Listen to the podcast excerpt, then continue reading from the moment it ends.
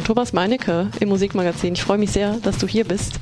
Ich freue mich auch sehr. Ich weiß nicht, ob das jetzt mein Regler wäre. Jetzt das wäre mein ist Regler. dein genau. Regler. Ähm, freue mich auch sehr, hier zu sein. Das hört sich jetzt noch ein bisschen rauer an, als die Platte wirklich ist, die ich da gerade aufgelegt habe.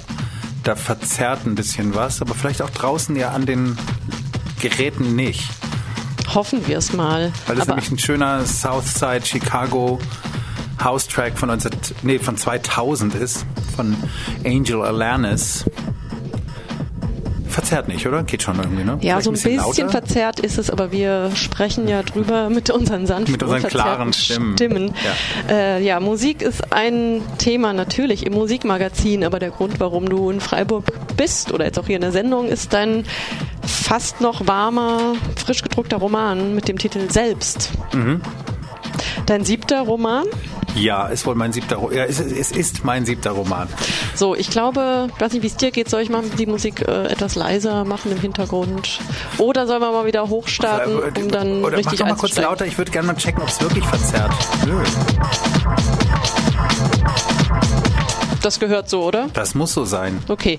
So, jetzt unser offizieller Einstieg ins Musikmagazin heute am 17. November. Jetzt mal ordentlich konzentriert. Äh, wir switchen um in eine Wortsendung, äh, Kultur-Wortsendung von der Musik ins Wort, denn wir reden über Literatur von Thomas Meinecke. Sein siebter Roman selbst heißt er bei Surkamp erschienen, sollte man dazu sagen. Warum eigentlich? Also ich Weiß ich meine, auch nicht. Ich glaube, weil wir umsonst ein Rezensionsexemplar bekommen Ah, haben. okay. Und das ist dann freundlich, dass wir das erwähnen. Ist mir auch ein sehr lieber Stall, so ist es ja nicht. Das glaube ich, glaube ich dir gerne. Um Haus geht's ja unter vielem, vielem, vielem anderen auch in deinem Roman selbst. Ja, vielleicht kannst du mal so- grob den Plot, sofern es einen Plot gibt, Klammer zu, äh, umreißen.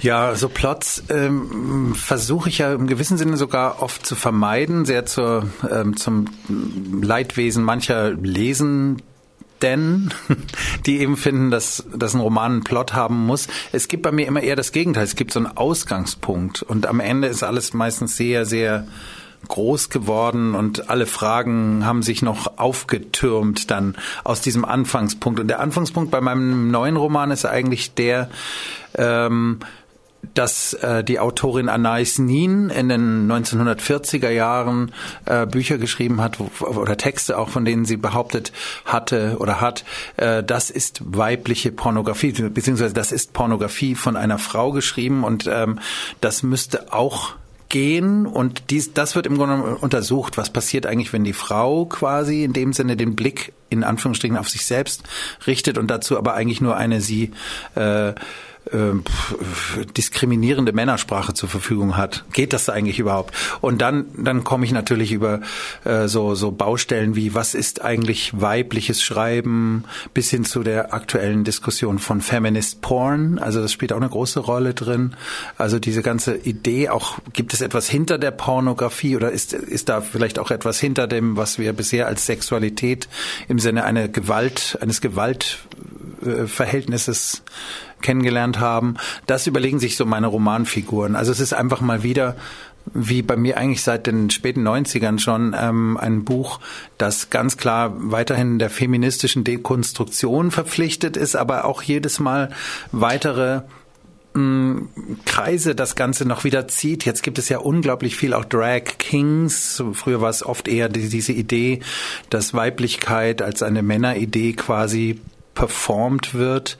Jetzt hatten wir, haben wir ganz viel Beatrice Preciado und so in meinem neuen Buch drin, Testo Junkie und so. Also es wird weiterhin überlegt, auch von meinen Romanfiguren, sage ich immer gerne, ähm, was ist quasi möglich in diesem, in diesem Modell des Bi binären, äh, in diesem ganzen Gedanken von Trans, ist das wirklich Trans von A nach B oder ist nicht die Chance gerade in einem Art Oszillieren, das dazwischen liegt, zu sehen? Das würde ich durchaus mal präventiv sozusagen Okay. oder, oder Wir- prophylaktisch wir sind ja jetzt schon, Wir sind ja jetzt schon mitten in, ja, wir werden ganz tief in einem ich Diskurs. sag ja, es gibt also, nicht einen Plot, es gibt einen Haufen Zeug. sagen wir zehn verschiedene Diskurse, in die wir unterschiedlich Ja. tief jetzt einsteigen könnten. Trotzdem, ich möchte dabei bleiben. Also dann ist es jetzt nicht Plot, aber deine ähm, Romanfiguren, wie du sie nennst, die haben ja sogar Namen. Bräuchten sie vielleicht nicht unbedingt, aber sie haben sie und äh, in dem ja, äh, Cover, äh, Umschlagtext heißt das ja, werden die auch beschrieben, weswegen man dann auch denken kann, okay, es geht tatsächlich um diese Figuren und ihr Leben und was sie treiben. Also es führt vielleicht auch so ein bisschen in die Irre, aber vielleicht ja, kannst du erzählen, was du zumindest, ähm, inwiefern sich diese Romanfiguren, wie sie heißen und, und was sie so ausmacht, worin sie sich unterscheiden oder was sie gemeinsam haben?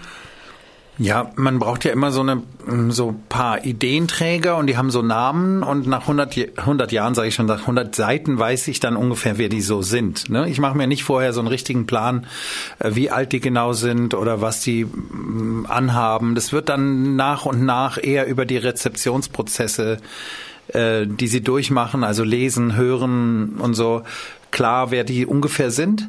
Aber es sind natürlich schon immer irgendwie, so wie ich auch schon mal einen Roman geschrieben hatte, wo es einen nicht schwulen Flugbegleiter gab, also so praktisch Versuchsanordnungen. Ne? Und da habe ich jetzt in diesem Falle ist es so eine so eine Clique von von Leuten, die auch teilweise zusammenwohnen.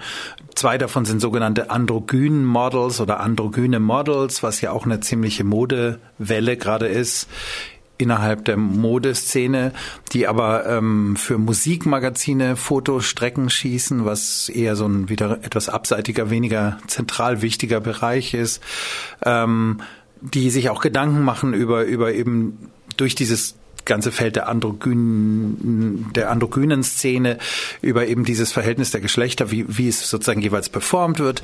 Also das ist eigentlich so ein bisschen der, der Zentralteil. Es sind noch Redakt es sind eine Redakteurin, die diese, diese Sachen schießt und eine mehr oder weniger Sexualwissenschaftlerin, die sich Gedanken macht, was eigentlich geschieht, wenn man einen Fotoapparat auf sich selber richtet oder ist da ein Genuss dabei, dann sind wir auch gleich wieder bei Lacan und der Jouissance, dem sogenannten Lustempfinden der Frau und so weiter, ganz eigentümlichen Diskursen.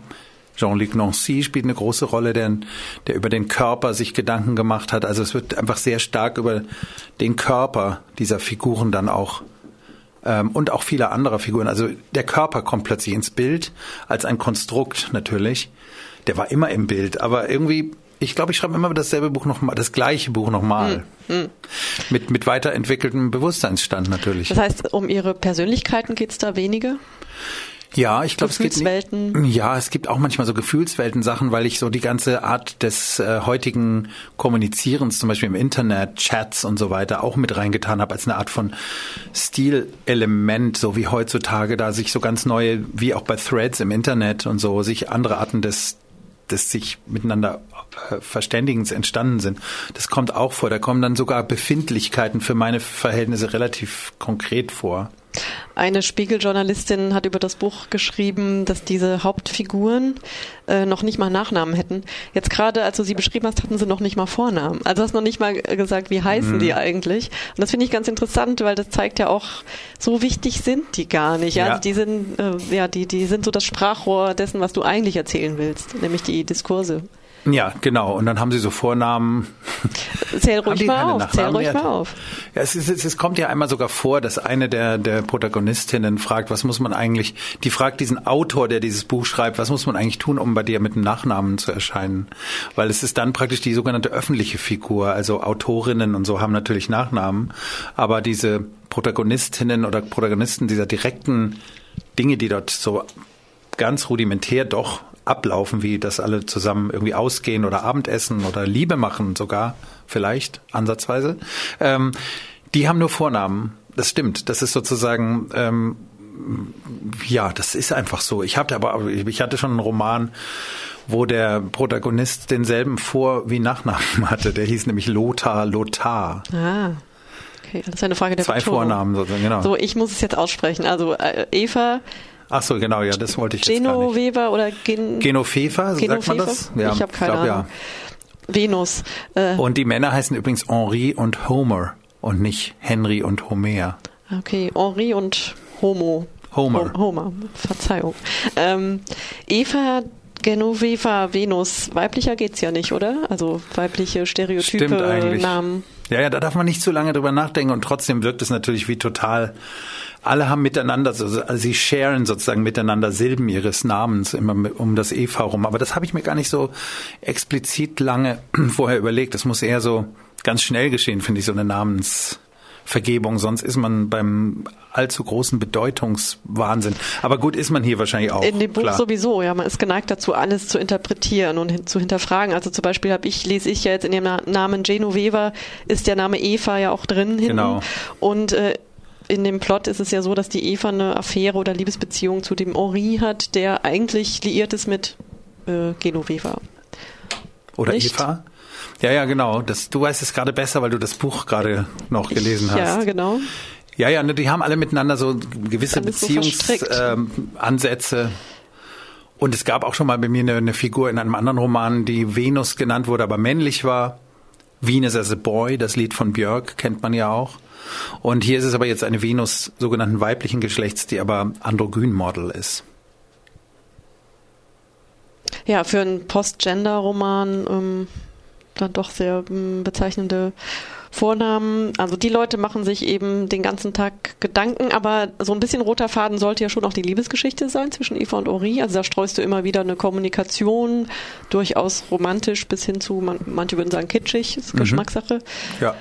Ähm, Auf jeden Fall linkisch. Also die Sprache der Liebe oder Liebender oder Verliebter ist, glaube ich, linkisch und ist immer irgendwie auch lächerlich und das kommt ziemlich viel auch für vor. Außenstehende, ja. Glaube ich schon. Aber du wolltest damit nicht äh, diese Art der Liebe irgendwie Desavouieren. Genau.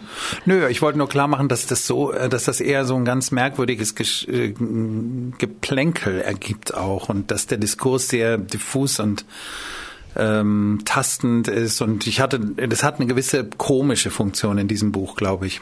Aber wurde mir auch schon mal jetzt, ich hatte neulich mal so einen ähm, Journalisten bei mir, äh, der erst 22 ist oder sogar 21 und der hat äh, gefunden, heute redet man doch gar nicht mehr so. Ja, Verliebte reden heute gar nicht mehr so. Und ich glaube, sie reden für immer so. Glaube ich. Ja, für mich war es schwierig, das ein bisschen das ernst zu nehmen dadurch. Ja, ja, es ist also auch diese, es ist diese auch Beziehung, komisch. diese Liebe, ähm, auch weil keine Entwicklung, also man, die Entstehung, die Mhm. bekommt man nicht mit, die sind halt einfach plötzlich da. Und die, erst- also ich finde, die Geschichte kommt auch recht spät. Mhm. Also wird die so richtig eingeführt. Ja. Ja, ja, die ist eher so ein Abfallprodukt der Diskurse eigentlich. Wenn schon die ganze Zeit von Körpern geredet wird und drüber gelesen wird und nachgedacht wird. Und natürlich auch in Form von Dritten ganz stark vorkommen. Also es gibt ja zum Beispiel diesen, diesen ganzen kleinen Skandal, als äh, Nina Kravitz, DJ aus, aus, ähm, aus Russland, ähm, sich in, für das Magazin Resident Advisor in der Badewanne im Schaumbad interviewen ließ und dann ein riesiger Sturm der Entrüstung wäre, glaube ich, falsch. Also sexistischer, äh, ist eigentlich ein sexistischer Shitstorm, der über sie herbrach, wo aber dann trotzdem überlegt wird, wie reden denn die Leute im Netz darüber? Ähm, oder wir, wir haben eine Serie, die im Internet auch stattfindet, wo Frauen, die aus ihren Lieblingsbüchern lesen, unter dem Tisch masturbiert werden. Und ähm, das ist natürlich eine, eine miese Männer. Äh, Inszenierung und der Typ, der das macht, ist auch ganz stolz auf diese Serie diese Art, wie das dann im Internet verhandelt wird, äh, spielt bei mir eine ganz große Rolle. Es wird die ganze Zeit über diese Körper geredet. Was tun die denn da? Was geschieht mit denen? Und dann kommt wahrscheinlich wirklich wie so ein Effekt im Laufe meines Romans, kommen die, die Körper der, derer, die dort so in Anführungsstrichen handeln, auch irgendwie ins, ins Bild. Aber ich versuche immer, das möglichst weit noch draußen zu lassen. Es wird mir ja eher vorgeworfen, dass es eben gar nicht richtig losgeht bei mir. Ja. Und ähm, insofern endet es auch nie, oder? Also es ist irgendwie so ein bisschen ohne Anfang, ohne Ende. Man könnte ewig weiter Ja. sich Gedanken machen. Also es hat auch was, hat durchaus was Willkürliches, die Themenwahl, ähm, sehr assoziativ. Aber das ist dann wahrscheinlich auch Thomas Meinecke. Ich meine, also inwiefern Ja, bist, bist du ja- das selbst? Ja, also willkürlich würde ich ja natürlich gar nicht sagen, sondern das finde ich hat eine, eine zwingende Sogwirkung, äh, Wirkung, all das, wie sich zueinander so verheilt, die einzelnen Teile und ähm, und dieses offene Ende und äh, den offenen Anfang, das hat ja auch, äh, das ist ja auch eine Methode sozusagen. Das das habe ich ja sozusagen von Elaine, Elaine Sixou gelernt, die die das ja eigentlich auch als eine Art von oder das, als das weibliche Schreiben praktisch propagiert. Texte, die keinen Anfang haben, kein Ende, die die offen sind, auch an den Seiten noch Dinge zulassen. Das finde ich eigentlich, äh, das ist, glaube ich, eine poetologische, bewusste Entscheidung auch bei mir. Also die Verweigerung dieses, der, der Geschlossenheit des, des autonomen Subjekts, das da schreiben würde, das will ich ja gar nicht erst irgendwie suggerieren, dass es sowas sein könnte. Das ist eigentlich methodisch und, und willkürlich würde ich sagen, ist gar nichts wirkt für mich als Leserin, weil ich nicht in deinem Kopf stecke und ich weiß, ja. also was ist der genaue Plan dahinter, mm, dass du jetzt an der Stelle über diesen Diskurs redest und da jetzt über diese äh, mhm. DJ, Schauspielerin, whatever. Der, ja, der Plan ist eigentlich tatsächlich so der tägliche Input. Das heißt, ich sitze da und schreibe und dann ist eben genau Resident Advisor mit dem Interview mit Nina Kravitz und dann kommt es eben an dem Tag. Oder Miley Cyrus hat ihren Auftritt äh, bei den Video Awards, dann kommt es genau an dem Tag, wo ich schreibe, kommt es auch rein und, und meine Figuren müssen sich dazu Gedanken machen. Ach, ist ja ein bisschen zufällig trotzdem. Du hast es ja nicht in der Hand. Also nee, das gucken, stimmt, was ja. passiert in der Welt. Ein Timecode. Es ist ein Timecode mhm. der wirklichen Welt, der gleichzeitig läuft. Und das hatte ich auch schon bei meinem letzten Roman war es zum Beispiel dann auch der Video Awards äh, Skandal um das Fleischkleid von Lady Gaga. Das hat mich bei meinem letzten Roman bei Lookalikes äh, im positiven Sinne getroffen. Ich würde es auch nicht irgendwo hinschieben, wo es nicht gerade auch auf mein Denken einwirken kann, weil es gerade passiert ist. Also ich, das ist von daher schreibe ich wie so ein Chronist vor dem ablaufenden Timecode. Es spielt ja so ab 2013 oder zumindest ja. von David Bowie The Next Day, das Album. Mhm. So von 13 bis, bis Anfang 15. Ja, ist, ist eigentlich eine Chronik der Popkultur. Kann man so sagen? Ja, kann man, würde ich schon sagen. Also als, als so jemand begreife ich mich jedenfalls, dass der dann so, so eine, so eine, vor so einem Timecode eben der real eintretenden ähm, Meldungen oder eben auch Ton, äh, Dokumente äh, so, so ein Buch schreibt, wo das alles direkt in dem Moment mit reinfließt, wie auch die Nachrichten des jeweiligen Tages. Genau, schon. Doch das, darum herrscht auch immer so eine Art absolute Gegenwart in den Texten. Ja, Popkultur beinhaltet ja einiges. Ähm, wir haben es schon teilweise angesprochen. Mode natürlich, Musik, in erster Linie fast Film, Literatur und jetzt in deinem Fall das Ganze noch mit so einem ja, feministischen Überbau. Du bezeichnest dich ja selber als Feminist. Ähm, Pro-Sex-Feminismus würde ich jetzt hier in dem Fall mal sagen. Also es geht um Sexualität, um Körper. Wie kann ich als Frau ähm, feministischen Sex haben? Geht das überhaupt? Äh, gibt es äh, feministische Pornografie? Genau. Das ist ja auch eine Frage die sich mir auch nur dadurch stellt, dass es eben diese Bewegung, kann man eigentlich sagen, namens ähm, Feminist Porn gibt, die ich dann eben sozusagen auch in Form der, von deren Manifesten sozusagen in mein Buch habe einfließen lassen. Das würde ich ja auch niemals mir selber so hindenken. Ne? Das ist ja auch dann schwierig teilweise, weil gerade diese Künstlerinnen haben ja sehr oft auch ein problematisches Sexualitätsszenario, dass sie irgendwie anders bewerten wollen und denken, wir können uns das als Frauen jetzt aneignen und umdrehen sozusagen ähm, im Spiel, was ich als Mann natürlich mir niemals äh, quasi ausdenken wollen würde. Wo ich aber dann denke, ah, interessant, ähm, wäre ja toll, wenn das so auch klappt. Aber ich bin schon immer noch ein bisschen skeptisch. Im Grunde geht es in dem Buch auch noch um so eine Idee, was könnte hinter der Pornografie eigentlich noch sein. Es geht auch ganz stark um Affekttheorien, die jetzt so modern gerade oder modisch sind und, und die, die Fragestellungen, die sich danach dann eben auch ausrichten. Gibt es vielleicht dahinter noch einen nicht so hierarchischen Gewaltbereich, ne? der immer noch in dem, was wir sonst mit Sexualität verbunden haben, zusammenhängt. Aber das sind eher Fragen als Antworten, die ich da Denkanstöße. Genau, irgendwo. genau.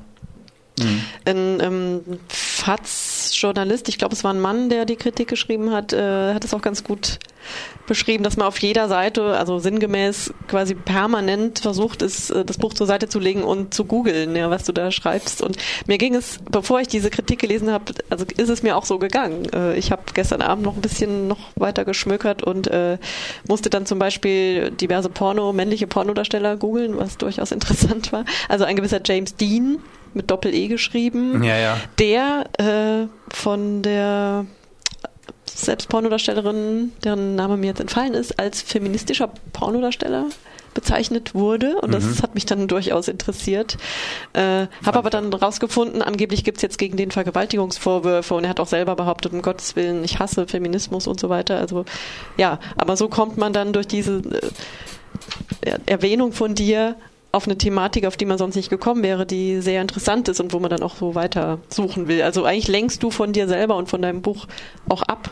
Ja, ich hatte ja auch von diesem James Dean mit Doppel-E noch nie gehört gehabt und äh, fand es dann auch interessant, inwiefern der dann praktisch in, in, äh, in Schutz genommen wird. Und dann ist es ja natürlich wahnsinnig interessant, wenn man dann online geht und merkt, ah, mein Buch hat schon längst Redaktionsschluss und so und jetzt steht der Typ doch wegen Vergewaltigung vor, vor, vor dem Richter oder so. Das wusste ich jetzt zum Beispiel nicht. Aber ich meine, die, die, die Vermutungen in der Richtung, finde ich, sind bei dem ganzen Diskurs bei, bei Queer Porn und so durchaus angebracht, dass es immer noch ein schwieriger Bereich ist. Aber ich bin jetzt der Letzte, der jetzt so ein protestantisches äh, Verbot äh, auf, auffahren möchte. Aber es ist eben interessant, wenn eben Menschen, Frauen, Cis- und Transfrauen ja auch in dem Fall ähm, diesen, diesen Komplex für sich äh, reklamieren und sagen, gut, lass, lass uns Porno machen. Masturbation ist auch ein anderes großes Thema. Mhm. Also die Beschäftigung mit dem eigenen Körper. Ich weiß gar nicht, inwiefern es auch um Ejakulation geht. Weibliche Ejakulation ist ja auch ein ganz großes Thema gerade. Ja, wird, wird glaube ich, zweimal kurz gestreift. Ja, ist auch ein schwieriges Thema. Aber die männliche eben nicht. Ne? Also das war, war schon eine bewusste Entscheidung von dir. Aber es gibt, glaube ich, irgendwann mal so sogenannte Körpersäfte auf Bauchdecken. Okay können aber auch verschiedene. Auf Selfies oder so. Nee, das wird, ja, aber generell ist mir tatsächlich, genau, es ist, es ist eigentlich ein Versuch, auch diese, diese männliche invasive Seite der, der, der Sexualität auch so ein bisschen, die interessiert mich einfach jetzt als Autor nicht so, ja, die, die zur Darstellung zu bringen. Das tun viele Autoren sowieso die ganze Zeit. Es geht hier eher um das, was geht denn da sonst noch so? Was könnte das denn sonst noch sein? Aber ich meine, Female Ejaculation ist ja auch eventuell so eine, so eine seltsame Konstruktion, weil sie ja auch wieder mit diesem Begriff arbeitet und äh, ich habe viele Frauen erlebt, die auch sagen, die, die sehr allergisch auf diesen Begriff reagieren. Es suggeriert doch jetzt wieder so einen neuen Leistungsdruck. Hm. Dass man das jetzt können muss, sonst hat man keinen guten Sex. Also das ist ja noch so die ja, ja. Kritik daran. Ich streife es, glaube ich, nur zweimal irgendwie, weil, weil Leute das irgendwo zitieren oder irgendwo finden. Genau. Das ist, kommt, glaube ich, auch in diesem Feminist-Porn-Kontext auch vor. Auch die ganze, der ganze Mythos des G-Spot und dieser ganze hm. Kram. Hm, hm. Würde ich aber auch an der Stelle erwarten, dann, dass es zumindest mal erwähnt wird. Hm. Es gibt einen Satz äh, zum Thema Masturbation. Kann, kann in Selbstbefriedigung äh, Dialektik realisiert werden? Kannst du das vielleicht mal nochmal ja, ja, erläutern? Im, im, in dem Sinne, dass eben das eigene eben auch das andere sein kann. Also dass sozusagen, inwiefern man in der Bezugnahme auf sich selbst, eben auch in der Selfie-Kultur oder eben dem ähm, etwas in dieser Spiegelung sozusagen eventuell nicht das eigene sieht, sondern was anderes. Und das könnte ja eine Chance auch sein. Kann aber auch zu dem führen, was wir jetzt in Japan haben, dass Frauen sich verheiraten ohne Mann. Also einfach also mit nur, sich selbst. Die einfach nur heiraten, weil, weil heiraten so toll ist, aber dazu braucht man gar keinen Mann. Also das ist schon ganz interessant und darum auch bei mir in dem Buch ganz stark die Lektüre auch von Jean-Luc Nancy, dem französischen Philosophen und seinem Begriff des Körpers, der eben dann auch eher sagt, den Körper gibt's, das ist das einzige überflüssige Wort eigentlich. Ne? Also so, so, das finde ich dann sehr interessant. Daran reiben sich dann meine Figuren. Also ich natürlich, klar, ich sage, das klingt jetzt immer so kokett, weil ich natürlich meine Gedanken dann verteile auf diese Figuren, aber dieser, dieser Gedanke, was ist dann eigentlich dieser Körper? Und, und dann geht's natürlich auch ins Metaphysische, plötzlich kommt die Seele mit rein und so weiter. Das finde ich schon wahnsinnig interessant. Da sind wir natürlich auch bei der Eucharistie. Dies ist mein Leib, ja, die Hostie und der ganze Wahnsinn. Also positive Wahnsinn auch im gewissen Sinne, mhm. zeichentheoretisch, das hat mich immer schon interessiert und wird von mir schon eigentlich nur so protokolliert mit jeweils neuen Quellenlagen. Bist du ein reiner Beobachter oder schwingt da auch eine, eine Kritik mit? Also jetzt gerade bei dem Thema Selfie-Kultur zum Beispiel, mhm. Pornografie eine richtige Kritik würde ich da eigentlich nicht so formulieren wollen, weil das ist so leicht und geht auch sehr schnell ins äh, kulturpessimistische. Also zum Beispiel ein Freund von mir, das, das war jetzt erst vor kurzem, da hatte ich das Buch auch schon zu Ende geschrieben, sonst wäre es auch noch da drin ganz schön gewesen, der ähm, erzählte mir, dass er in einer äh, Gay Bar war und kommt da so rein und alle Leute hatten nur ihr Telefon an und gucken nur auf den Bildschirm, auf den ne, aufs Display und ähm, hatte erstmal das Gefühl, oh Gott, es ist ja traurig heutzutage. Man geht aus und will die anderen treffen und jeder ist nur quasi mit mit seinem Apparat beschäftigt, bis er gemerkt hatte, dass die alle auf auf Grinder waren und die die die Personen, die auch real in Anführungsstrichen real jetzt im Raum waren, gecheckt haben auf ihrem Display und verglichen haben. Und dann eigentlich ganz interessant finde ich neu darüber nachgedacht werden kann, was ist das Original, was ist die Kopie, beziehungsweise was ist Präsenz und was ist Repräsentanz, wer ist da, wer, wer repräsentiert sich nur. Und dann gab es eben einen Menschen, der hatte eben kein Telefon an und der stand da so und hat wahrscheinlich wirklich auch ähm, Kontakt gesucht und der war praktisch gar nicht da, ne? weil der hatte sozusagen keine, keine Referenzfläche an. Also insofern würde ich das mal gar nicht alles immer so negativ sehen, sondern auch eine unglaubliche Herausforderung, die die jeweils neuen Kommunikationsformen, die wir jetzt entwickelt haben oder die uns entwickelt wurden, äh, wie wir die nutzen und, und so. Also ich, ich bin ja prinzipiell so ein ganz äh, optimistischer Typ der das dann auch immer alles eine Herausforderung, eine interessante neue Situation empf empfindet. Oder eher die Vorteile sieht. Ja, aber irgendwie hat es auch sowas wie den, der, der große Traum eines Andy Warhol, dass man so über, über Zustimmung eigentlich dissident werden kann auch. Also, dass man eigentlich die Bubble ne, hat mit, mit denen, die sich gegenseitig bestätigen oder Interesse signalisieren. Ich finde das alles ganz, ganz äh, zweischneidig sozusagen, aber auch eben nicht so, dass es überwiegend negativ wäre. Ja, du hast gerade schon gesagt, äh, eher optimistisch. Ähm, der große Pop-Optimist statt Kulturkritiker, könnte man so zusammenfassen. Also du siehst in, in popkulturellen Neuerungen und Ereignissen eher was Progressives vielleicht?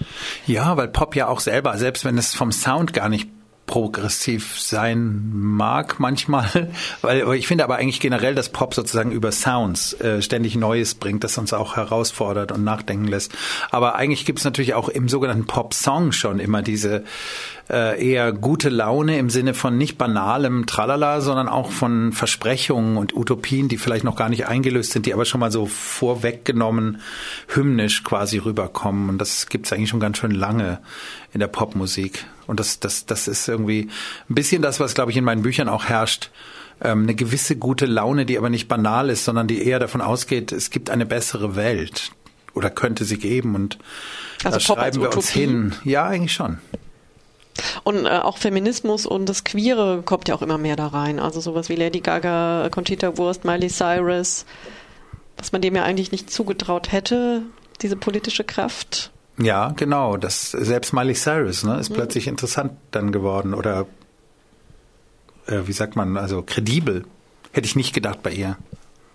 Ja, bei ihr hätte ich es auch nicht gedacht. Es macht Spaß, Sachen zu mögen. Noch mehr als Leute. ich dachte, es macht immer am meisten Spaß, auf, auf Sachen rumzuhacken. Ja, ich, ich, mag, ich, mag, lieber Leute, ich mag lieber Sachen mögen. Es macht Spaß, Sachen zu mögen.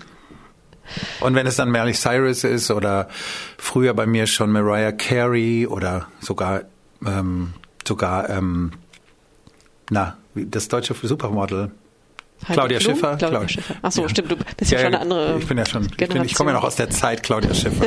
Die sind trotzdem 15 Jahre jünger als ich, glaube ich. Ja. Aber wir wollten nicht über Alter reden, haben wir vorher besprochen. Das werden wir auch weiterhin nicht tun. Können wir gerne machen. Eher nur über Gender. Ja, Thomas, äh, du musst jetzt gleich schon zum nächsten Programmpunkt. Nämlich Richtung Red Rabbit, wo du nachher lesen wirst. Genau, in um einer guten Stunde, um 19 Uhr lese ich da, genau. Es wird bestuhlt sein, nehme ich, ich spiele auch ein paar Musiken. Es hat es eigentlich geklappt, ja, ne? So, dass wir ein paar Musiken einspielen können. Ein paar Musikvideos. Ja, genau, genau. Musikvideos. Ja, ja. Musikvideos, Musikvideos. Welche? Ja, einfach so Sachen, die in meinem Buch eine Rolle spielen. Mickey ah. Blanco zum Beispiel. Ah, ja. Stimmt, ja, zum Beispiel, Beispiel, genau.